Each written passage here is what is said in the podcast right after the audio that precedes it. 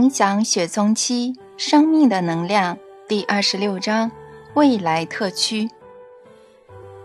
尼古拉·伊凡诺维奇是个最高戒护校正机关的主管，简单说就是监狱的典狱长。他已经连续五个晚上没有准时离开办公室了。这几天，他忙完一天的工作后，都会关掉电话，心事重重地在办公室里来回走动。他有时坐在桌子前，拿着一个不知看过多少遍的绿色文件夹。一名触犯俄罗斯联邦刑法第九百三十一条而入狱服刑的犯人，代表二十六号牢房的狱友向他提出一个乍看不可思议的请愿。这名叫做哈达可夫的囚犯。希望能为监狱争取一百公顷荒废或无人使用的可耕地，土地四周加装刺网并搭建哨塔，总之就是备齐预防囚犯逃跑的设施，让九十名囚犯在这块一百公顷的封闭土地上耕作。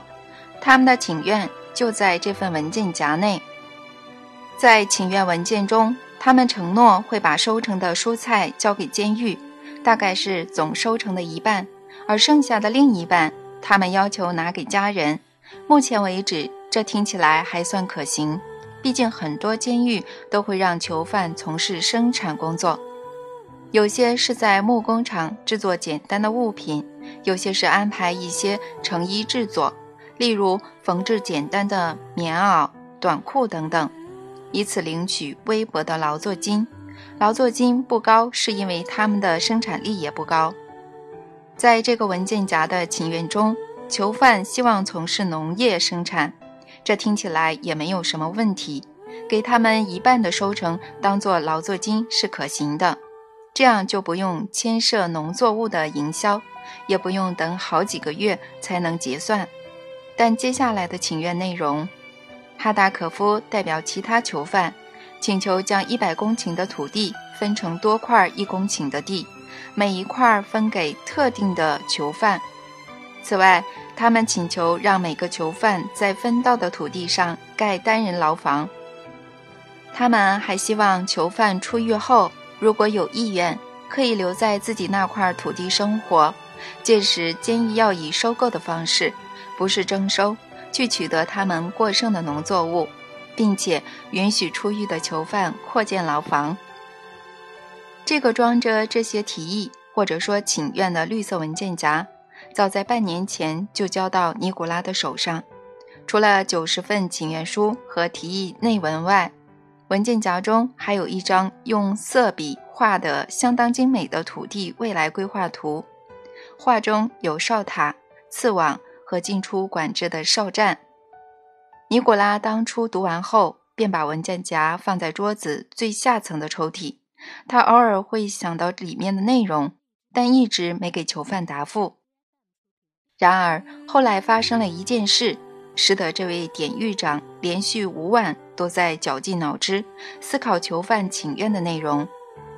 事情是这样的：政府颁布了一道命令。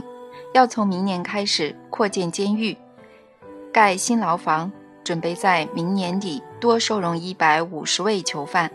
这道命令附上一份扩建计划和经费时程，并提议让囚犯负责施工。尼古拉心想，每次经费都会一拖再拖，买不买得到便宜的建材也是问题。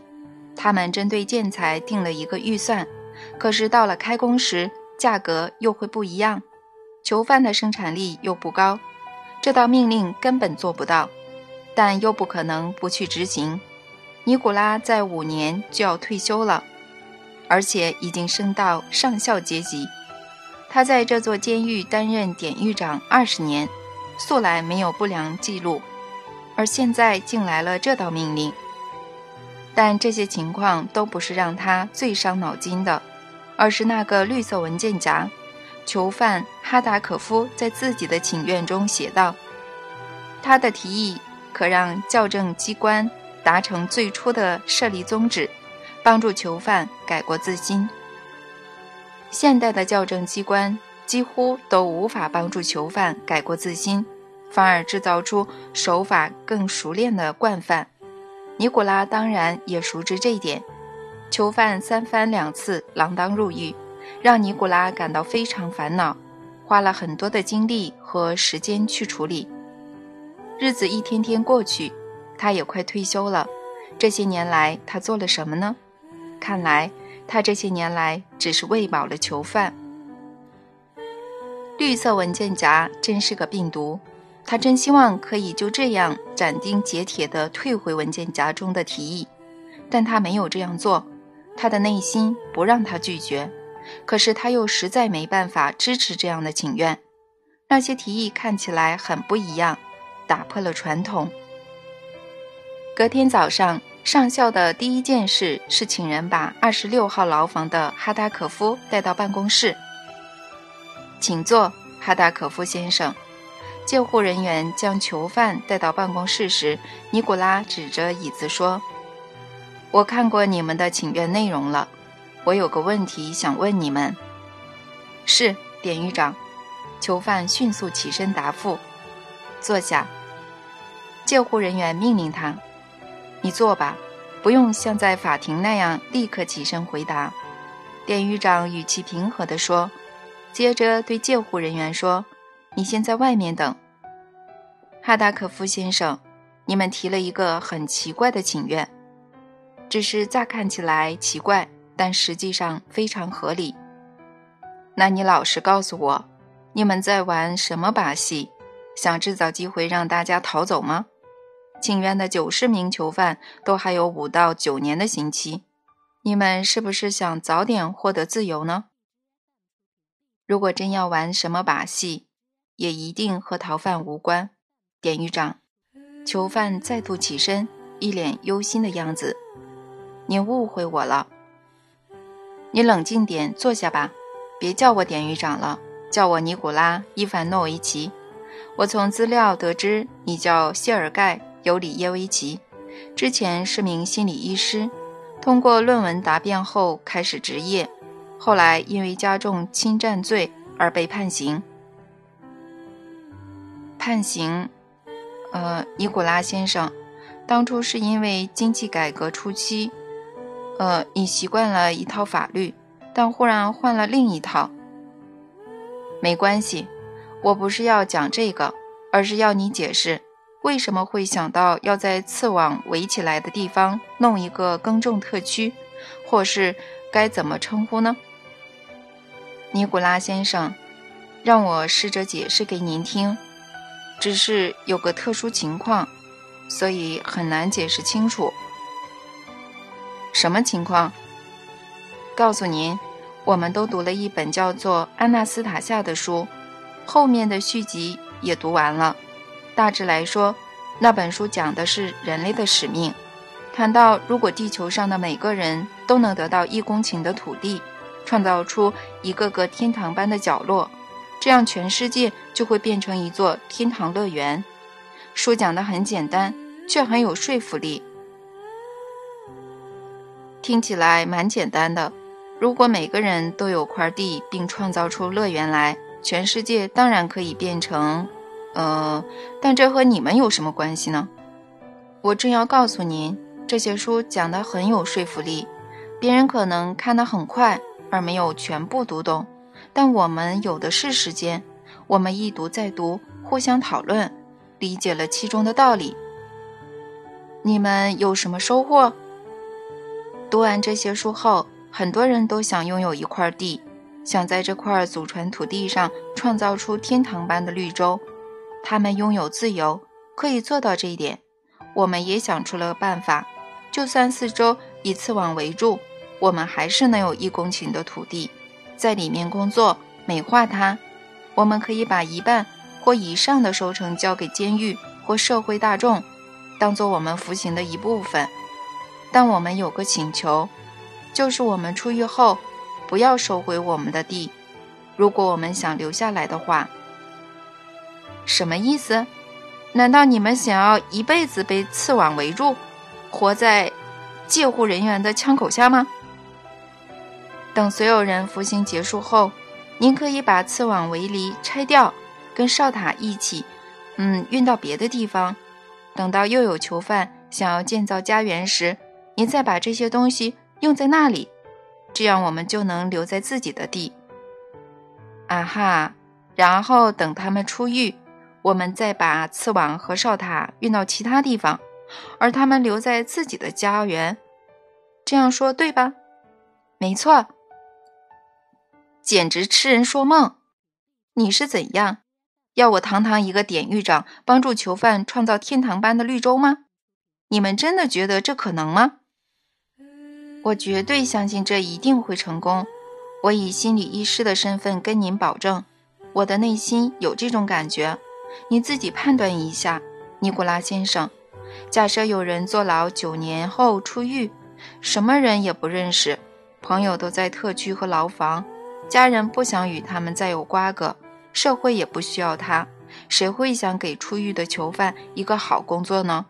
各行各业有一堆人失业，看看有多少以力出色的人。在就业服务处排队。嗯，这个社会完全不是把机会留给出狱的囚犯的，他们别无选择，只好重操旧业，然后又被抓回来。您这里，这我也知道。呃，说这个你知道我知道的事情做什么呢？你以心理医生的角度告诉我吧。为什么囚犯读完那几本书后突然有这种转变，甚至愿意领取刺网围起来的土地呢？因为每个人都看到了永恒的前景，大家以为关在监狱的囚犯还活着，可是其实不然，囚犯早就死了，因为看不到生命的前途。永恒的前景，什么意思呢？我刚说了。很难一次就解释清楚书的内容。没关系，我会亲自读一读，弄清楚是什么让你们讲的头头是道。到时我们再谈。叫货，带他出去。囚犯哈达可夫起身，双手放在背后，问道：“可以再问您一个问题吗？”“说吧。”典狱长同意。我们在想这个特区的计划时。已经把现行的监狱收容制度考虑进去了，我们的计划完全不违法。我说啊，你们想的可真周到，制度不违法，我会再确认的。尼古拉接着命令戒护人员带他出去。典狱长后来把法务人员叫来，将文件夹交给他，拿去仔细的阅读。告诉我里面有没有违反收容制度的地方，两天后跟我报告。两天后，法务人员坐在典狱长的办公室，一开始用律师一贯咬文嚼字的方式报告：“尼古拉先生，从所谓的剥夺人身自由的机关法规和制度来看，本案所提的请愿不能等闲视之。你跟我兜圈子做什么，瓦西里？”你把这儿当做法院啊？我跟你认识都十五年了。尼古拉从桌后起身，莫名的有点激动。他在办公室来回走动，又坐了下来。直接说吧，有没有违反法规或制度的地方？直接说啊。呃，嗯，那好。如果要直接一点，我就一次讲了，一次讲完吧。我们谈的是要建立新的特区，他们的提议让特区得以与外在的世界区隔开来。一百公顷特区的周围设置两层刺网，提案还说要搭建哨塔。简单来说，这个特区的监管设施完全合乎规定。提案中还提到，他们希望把特区分成多块约一公顷的土地，让每名囚犯各分到一块。嗯，该怎么说呢？根据规定，我们本来就要让囚犯的公民投入劳作，从事最简单的制作，协助附属农场工作，达到部分经费自给自足的目标。你也知道，法律允许像我们这种机构针对经济活动和多重林业开发设立特殊的规定。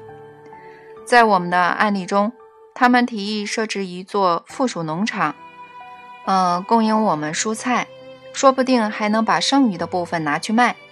目前为止，都还在合法的范围。别拐弯抹角了。然后呢？什么不在合法的范围呢？请愿书接着提到，他们希望每块土地都能设置单人牢房，在获配的一公顷土地上劳动的囚犯就在此起居。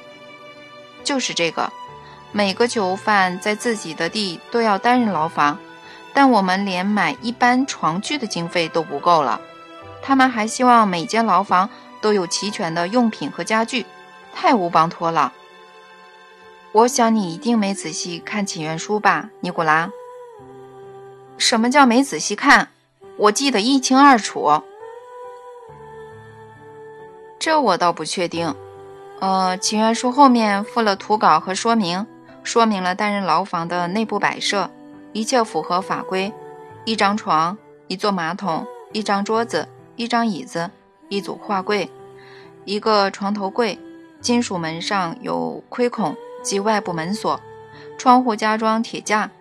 至于经费，他们也解释得很清楚：每个囚犯自行筹措单人牢房的新建费用。我看的时候可没有这些内容，这我倒不确定。你自己看，真的有图稿、施工图和说明都有。什么有？我把文件夹拿给你看的时候，明明没有。我记得很清楚，绝对没有这个文件夹。我从头到尾读了十几次，这表示你，但是才两天。对，的确是我，尼古拉老兄。不过我不只读了两天，他们早在三个月前就把同样的文件夹拿给我看了。我最近才修正和补充了一些东西，他们同意让我这样做。为什么你没跟我说？你两天前才问我意见，好吧？那你说说看你的想法，尼古拉。我认为，如果这个提议成真，国内的监狱和劳教营就能大幅减少，犯罪率也会下降，而你，尼古拉·伊凡诺维奇这个名字将会永垂青史，成为一名天才改革者。谁管什么永垂青史？讲点实际的法律。尼古拉再度从桌后起身，在办公室里来回踱步。法务人员转身看着沉思中的典狱长走来走去，对他说：“尼古拉，你在担心什么呢？担心？我有什么好担心的？可是，嗯，好吧，你说对了，瓦西里，我确实很担心。”担心我不知道要怎么简明扼要的向长官报告这份请愿书。原来如此，所以你决定支持啦？打算跟长官报告啦？有这打算。我原本还以为你会批评这份请愿书，说服我不要跟长官报告，这样我就头痛了。所以呢，你也支持吗？支持。表示我得提出报告了。尼古拉做出这个结论，语气很开心的样子，似乎他真的害怕朋友会大肆批评这份绿色文件夹的内容。典狱长走向橱柜，拿下一瓶干富白兰地、柠檬和两个小酒杯。喝酒吧，瓦西里，祝我们成功。不过你是什么时候认同这份绿色文件夹的呢？不是马上，我也不是。我有女儿在法律系读书，目前在写毕业论文，题目是《剥夺人身自由机关之收容制度对杜绝犯罪行为的影响》。他把论文拿给我看，内容写道：将公民监禁在剥夺人身自由的处所，囚犯出狱后高达九成。有再犯行为，这个令人难过的犯罪数据背后有几点原因：个人的教养导致犯罪的行为，囚犯出狱后难以融入社会，监狱这种冲刺犯罪的场所，反而培养出一个人犯罪的价值观。你知道这是什么意思吗，尼古拉？这是指你我虽然尽忠职守，但其实是在助长犯罪的价值观。我们才没有，我们奉公守法，一切听命行事。不过你也知道，我也很不满，但我试着不这样想，告诉自己这不关我的事。可是如今来了这份绿色文件夹，呃，我犹豫了半年，现在终于决定去找长官。只是我改了好几次报告，想讲得更明白点儿，但怎样也改不好。我们一起试试看。嗯，我想重点在于，别让长官觉得请愿书太异想天开、太不寻常而被吓到，要说得简单点儿。同意，要简单点儿，但要怎么改呢？尤其他们要求囚犯出狱后可以终身使用。获配的一公顷土地。是的，这点目前看来不可行。我国现在没有法源分配终生使用的土地。我自己也想过这一点。我们必须老实的跟他们说，这个问题要等他们出狱后，由当时的土地法解决。我想他们可以理解的。大家都知道不能忽略律法，虽然不是由我们立法。但我们可以点出这个趋势，以后或许会有允许私人土地的法律。但愿如此。尼古拉，重新倒酒，再喝一小杯吧。祝我们成功。碰杯后，尼古拉突然把酒杯放在桌上，又踱步了起来。你又在担心什么呢？法务人员问他。你知道吗，瓦西里？尼古拉没有停下。焦虑地说：“我们好像年轻小伙子在做很大的梦，空有理想，却忘了我们面对的是一群囚犯。他们当然有些人只是一时犯错，愿意改过自新并遵守法律，但大多数都是罪大恶极的人。他们想的是完全不同的事，到底是在玩什么把戏呢？”我也想过这点，尼古拉。不然，我们来测试他们，你再决定要不要找长官报告。我们要怎么测试他们呢？是这样的，嗯，不过你先告诉我，他们什么时候给你绿色文件夹的呢？呃，大概半年前。也就是说，他们讨论这个计划超过半年了，画了很多图稿和设计。然后做成精美的文件夹，放入九十份请愿书。不如我们无预警地将所有的请愿的囚犯叫到大礼堂，邀请几位专家，像是农学家和种植蔬菜的专家，请他们考考这些囚犯。他们可以问要怎么种，种什么，何时种进土里。我们再看有多少人答得出来。我告诉你。如果他们真的这么认真，而没有其他企图，如果这真的是他们的梦想，这半年不可能只是傻傻的等你的答复，一定会去钻研农业技术。你真行，瓦西里！这群囚犯整整半年都在学怎么种花、种黄瓜，不太可能。乡下的人或许答得出来，但这群……所以我才说要测试他们。你再决定要不要向长官报告。大礼堂不止坐了九十人，居然多达两百人。在那之前，典狱长请了几位农业专家，包括两位农业所教授和一位农学院讲师，想要搬到特区的囚犯成长到两百人。囚犯坐在大礼堂，没有想到接下来会是一场测验。他们看到台上有三人坐在桌后，但不知道他们是谁。典狱长走到台上宣布：“有鉴于各位提议设置附属农场，我们必须咨询几位熟悉农业的专家。废话不多说，在此向各位介绍几位专业教育的老师，他们会问你们问题，我们再决定要把土地分配给谁。”尼古拉逐一介绍几位老师，请他们向台下提问。首先提问的是坐在右边，来自农学院的年长讲师。你们有谁可以告诉我，栽培番茄幼苗要在何时种下种子呢？什么时候要把幼苗种进土壤呢？再来，如果你们知道“移植”这个术语的话，请告诉我，出现哪些迹象时。必须移植。这下他们一定被考倒了，尼古拉心想。一次问这么多问题，连我太太这种资深的下屋小农，可能都无法凭记忆回答了。他每次要种东西前，都要先看一下书，看看大家这么安静，一点动静都没有。全场鸦雀无声，让尼古拉相当不安。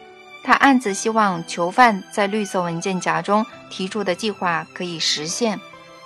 他之所以对这个计划这么严苛，不是因为反对，而是想趁早解决所有瑕疵和不足之处。全场无人说话，正表示此计划的主要参与人根本不认真。绿色文件夹中的计划看来不可能成功了。怎么回事？静悄悄的，难道没有人从乡下来的吗？不过就算是乡下，菜也都是女人在种，不是男人。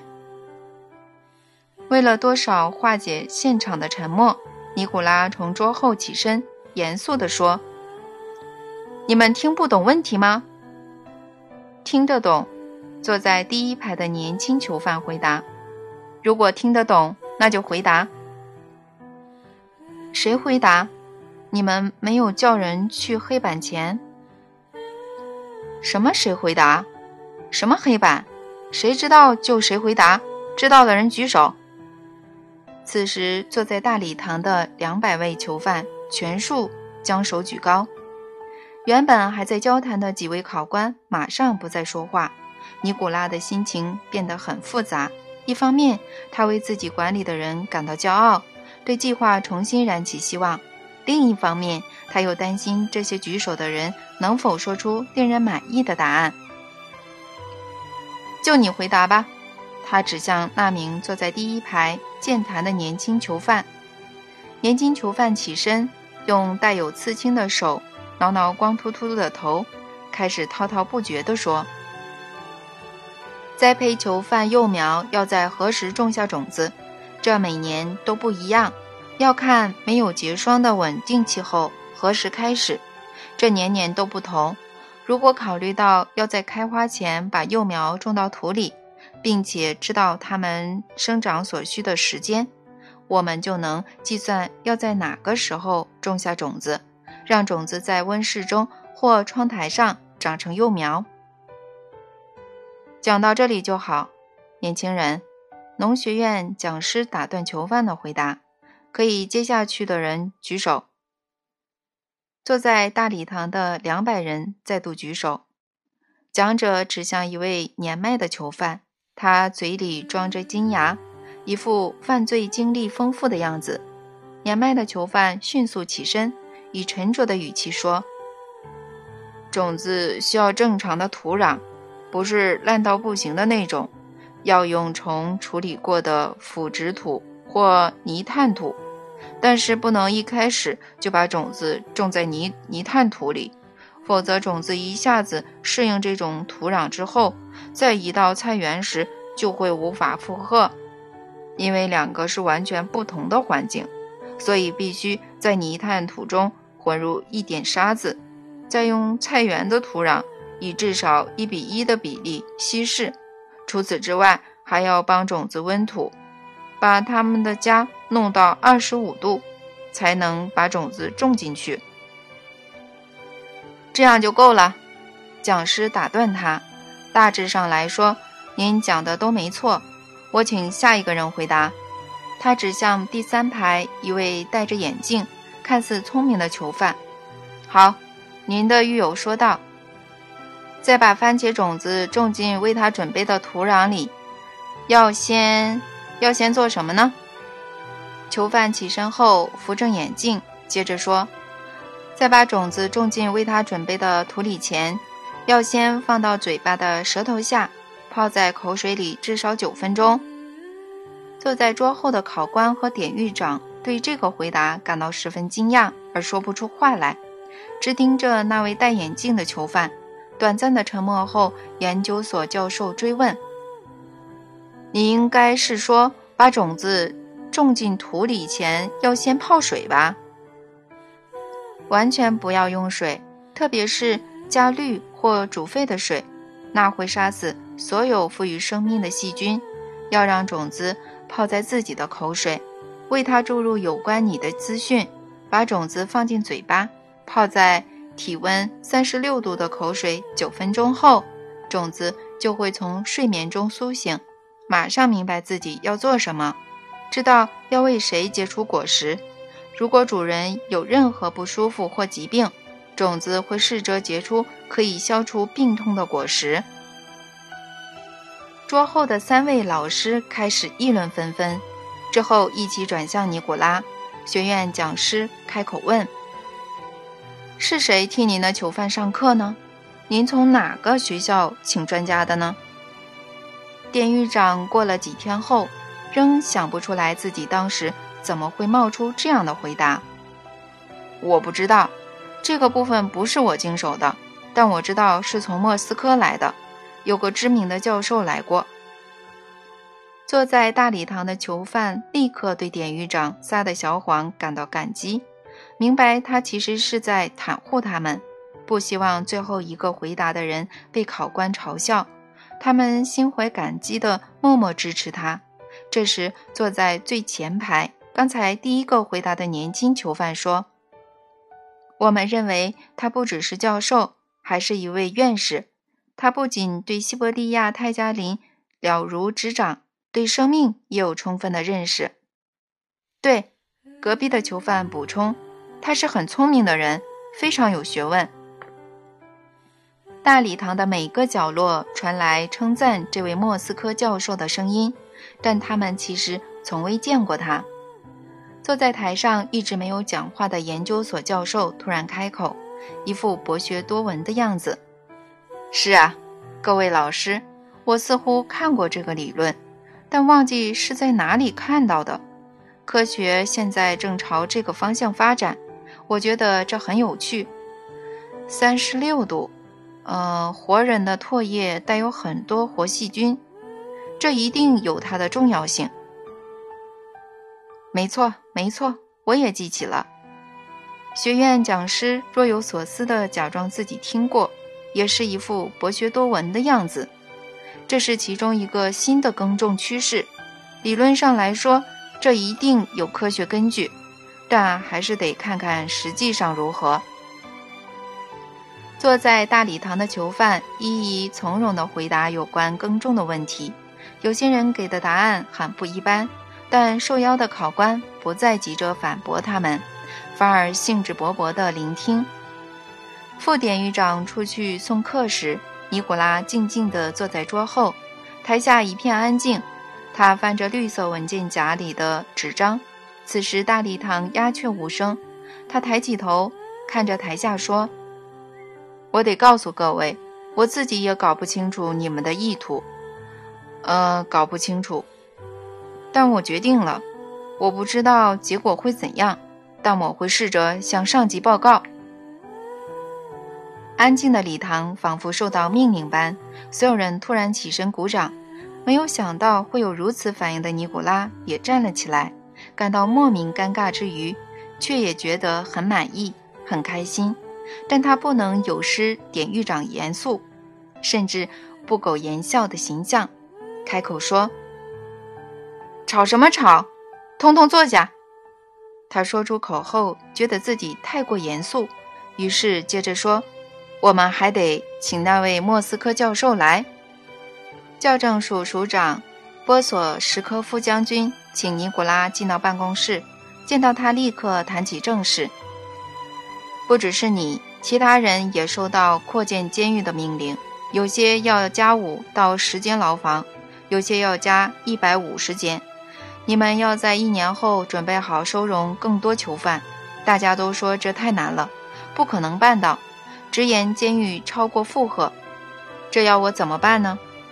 部长下令，要我再收容六千名囚犯。不过你让我很欣慰，尼古拉，因为你说可以准时达成目标。没错，不过计划有变，我都写在报告里了。我知道，我读过了，只是报告有些地方我不太懂。你说想让囚犯从事农耕，这样很好啊，让每个囚犯各有一块地，有人阻止你吗？为什么需要我的同意呢？不过你说要在每块土地上设置单间牢房，这听起来就很怪了，不太合理。你就盖一两座大营房，囚犯每天早上在戒护下耕作，这样比较省钱。我们没有额外的经费给你盖单人牢房，但我不是来争取额外的经费，不然呢？我只是想请您同意每块地各盖一间牢房的这个整体计划。你哪来的经费盖单人牢房呢？有人赞助，那你的赞助人也真特别，好吧？我没有时间细看了，我先在你的提案上写。详阅并完成审核，呃，但我会亲自打给他们，请他们详阅及完成审核，不要拖延。你还有事情要报告吗？还有一个问题，什么？我们没有地可以设置附属农场，那你要跟州长谈，去问他。我和副州长谈过了，他们说会再讨论。但至今仍无下文。好，我会帮你，我再打给他们。还有吗？那就行动吧。祝你一切顺利。秋天将至，尼古拉的监狱在一处偏远的地方得到一块两百公顷的土地。他们得赶在道路变成泥泞前，把大量的围篱刺网和五公尺高的木桩运到当地。尼古拉明白。如果他们没有在秋天时围好的话，就无法在隔年春天开始耕种。然而，就连泥土路也只通到土地的两公里外，他们怎么能把获配的土地围起来呢？他们没有人力搬运，也没有设备在土地周围敲洞。囚犯得知这个情况后，向典狱长自告奋勇，愿意在救护下从两公里外的道路终点搬运木桩。然后亲自敲洞插在土地。每天都有一路五十位囚犯，身穿以塑料布自制的雨衣，顶着凛冽的秋雨，走在监狱得到的土地。其实想来搬运的人很多，但因为值班的戒护人员不够，所以一次只能来五十个人。这些未来的土地主人满怀奉献精神的工作，出霜前就已装完所有木桩、刺网。和哨塔，还搭了小屋当做检查哨所。秋天尚未结束，又有另外一道命令：盖好供囚犯起居的单人牢房，每间牢房要价三万卢比，但没有剩下的资金，所以所有囚犯开始以各种可能的方法筹钱。有人拿出坐牢前的积蓄，有人请亲人帮忙。但也有人凑不到足够的钱，他们和典狱长说自己愿意住在帐篷，但因违反规定而被拒绝。到了冬季，一百八十间小屋运到了当地，盖在秋天架好的木桩上。初春时，一百八十位囚犯终于住进这些窗户加装铁架的简陋小屋。春天某个晴朗的日子，典狱长站上哨塔。看到一个奇景，眼前这片以刺网围住的两百公顷土地，划分了一百八十块地，每块地以木桩和树枝为界，有些地方则用拉紧的铁线隔开。那是比较有钱人弄的。典狱长心想，他们的亲人不止赞助牢房，还出钱让他们弄这些界限。每块地之间设有小径。特区中央则有公共集会广场，处处可见的低洼地带还有积雪，但地势较高的地方已经长出小草，几乎每一块土地都可见到单独的黑色人影。他们每人身穿保暖的球衣，遮耳毛帽和破烂的仿皮皮靴，因为看不到脸而显得外表大同小异。这些人影在空旷的地做什么呢？为什么不待在牢房呢？典狱长拿起望远镜，观察其中一个人影。他看到囚犯哈达可夫拿着铲子，在雪还没融完的地方挖啊挖。尼古拉移动望远镜，发现他已经在土地四周仍有积雪的地上挖了十九个洞。其他穿着深色球衣的人影也在做一样的事，沿着自己的地周围挖洞。挖这么多洞做什么呢？尼古拉说：“要种幼苗和矮树丛，那之后会在每一块地周围长成绿色的围篱。”哨兵解释：“了解，但他们可以等一两个星期后再弄，到时雪融化了也比较好挖洞。”我跟他们说过了，但他们不想等，他们怕来不及。每个人都要种出四百公尺的绿色围篱，这可不是个简单活。而且雪融化后，他们就要开始种菜。典狱长看了他们很久。观察他们勤奋又积极的工作，他心想：人类的灵魂和地球的灵魂之间肯定有某种宇宙的连接。如果有这种连接，人类就能与地球和谐共处；如果没有这种连接，就会失去和谐，开始出现腐败，犯罪率增加。当然，《阿纳斯塔夏》是本了不起的书，囚犯读了之后。内心都蹦出难以解释的感受，我也不例外。我读了以后，对生命也改观了。这本书肯定发挥了作用。现在全国的囚犯都在读，但这本书真正的力量其实在于内容指出了人类与地球之间的连接，这种连接是最重要的，一定不能被切断。所有关于崇高道德和灵性的高谈阔论。一旦没有这种神秘而人类尚未了解透彻的连接，都会变成无稽之谈。到了秋天，在这个新的特区，囚犯都这样称呼这个地方。所有土地的周围都种满了尚未长高的幼树，包括苹果树、梨子树、花楸树、桦树等各种植物。这些树的叶子为秋天装点了缤纷的色调。让人看得赏心悦目。每块地都种了一千五百至两千平方公尺的森林树苗。即使只是第一个秋天，从哨塔看出去的两百公顷景象已有显著的差异，比起之前春天一片光秃秃的黑土好看多了。从那里看得一清二楚，刺网围起来的地方出现了奇特的绿洲。夏天期间，特区供应监狱餐厅新鲜的绿色蔬菜，还有黄瓜、番茄和甜菜。到了秋天，每位囚犯从自己获配的土地交出五袋马铃薯，以及数十罐腌黄瓜和腌番茄。整个冬天，监狱合作社则有他们提供的甜菜、胡萝卜、白萝卜等。秋天的特区检查哨站出现了一个奇特的景象：全世界的监狱都是外面送东西进去给囚犯，但这里却是东西从特区运出去。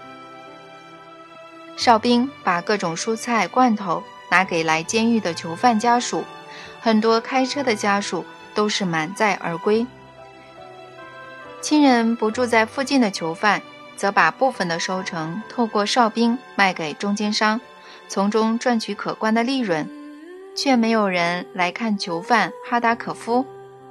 他没有亲人，从小就是孤儿。他选择把部分的收成送给附近的一家孤儿院。尼古拉因成功执行命令而获得政府的表扬。他是全国唯一可以额外收容一百八十位囚犯的典狱长。而且，其余囚犯的生活品质没有因此变差。过去一年是尼古拉服务二十年来最忙碌的时候。他除了日常药物之外，还要替特区弄到果树树苗或种子。但每次只要看到监狱的吉尔老车载满幼苗到来，他都会很开心。五年后，七月某个晴朗的一天，一架直升机盘旋在特区的上空。尼古拉站在检查哨站旁，看着直升机绕着特区飞行。他知道上面坐着波索什科夫将军和法务部派来的几位委员，可能是有人向上级举发典狱长失职。但也有可能只是外界听说这里的收容制度很不一样。直升机降落在检查哨站旁的空地，委员会的几位高官走了下来，但尼古拉依旧站在原地，一心想着特区的围篱。一定是被人举发了，我怎么会允许他们在特区的周围种这些多年生蔓藤植物呢？那些植物都长到了三公尺。形成绿色的篱笆，跟刺网一样高，刺网还被五颜六色的花遮住而看不到了。是这样的，他们觉得刺网看起来很不美观。哨塔四周也都是蔓藤植物，花都蔓延到上面的哨亭了。现在这里看起来一点也不像特区，反倒像是一片杂草丛生中的天堂绿洲。你们看。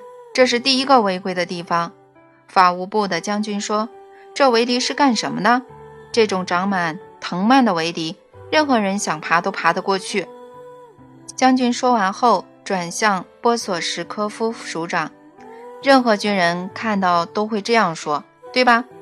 这位法务部长派来的委员长对着站在检查哨站门口的值班中尉说：“将军，请准许回答。”值班中尉服从的立正站好。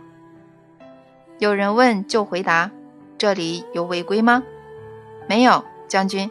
您看到的是对收容特区的围篱进行的战略性改造。”“什么？”法务部委员相当惊讶。“什么战略性改造？您在说什么啊？”所有委员靠向力争站好的中尉。真是爱开玩笑。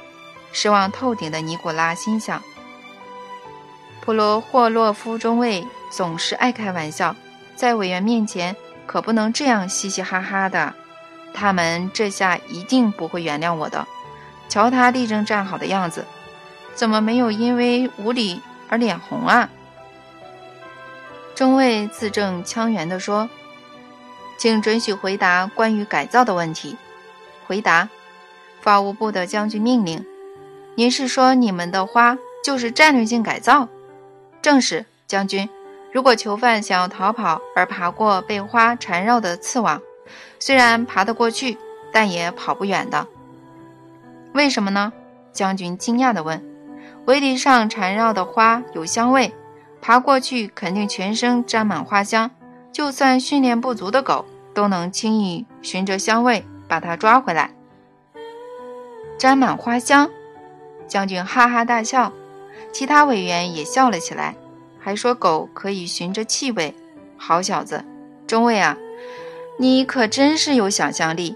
你们的狗用这个方法抓回了几个逃犯啊？将军边笑边问。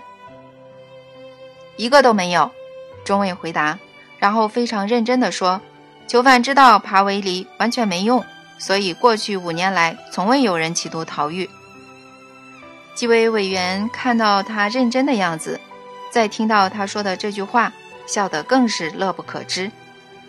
你是说，过去五年来连一个人都没逃过狱吗？委员长问署长。是的，一个都没有。波索什科夫回答。几位委员显然很喜欢中尉机智的回答，于是又问了他一个问题：告诉我，中尉。如果从来没有囚犯企图逃狱，那为什么哨塔还要安排武装军人站岗呢？为了保护特区不受外人干扰，中尉回答。外人干扰是什么意思呢？有人企图入侵特区？对，中尉回答。很多囚犯的妻子都说想跟丈夫一起住在牢房，还有人要求带小孩来牢房过暑假。但我们奉公守法的典狱长严格遵守收容规定，不允许这种违规的事情发生。